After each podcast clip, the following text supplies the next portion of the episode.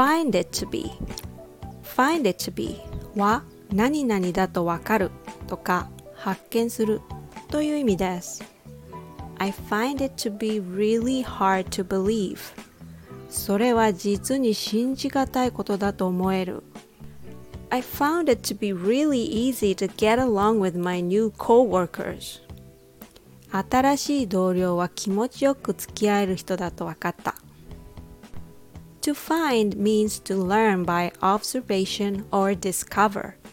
You can also say find out. I found some vegetables that are cheap in the United States to be a little pricey here in Japan. The other day I found out that it's cheaper to buy frozen potatoes than buying them fresh. That was a little discovery for me. I found it to be a bit surprising. Every day we learn something new. Thanks for listening.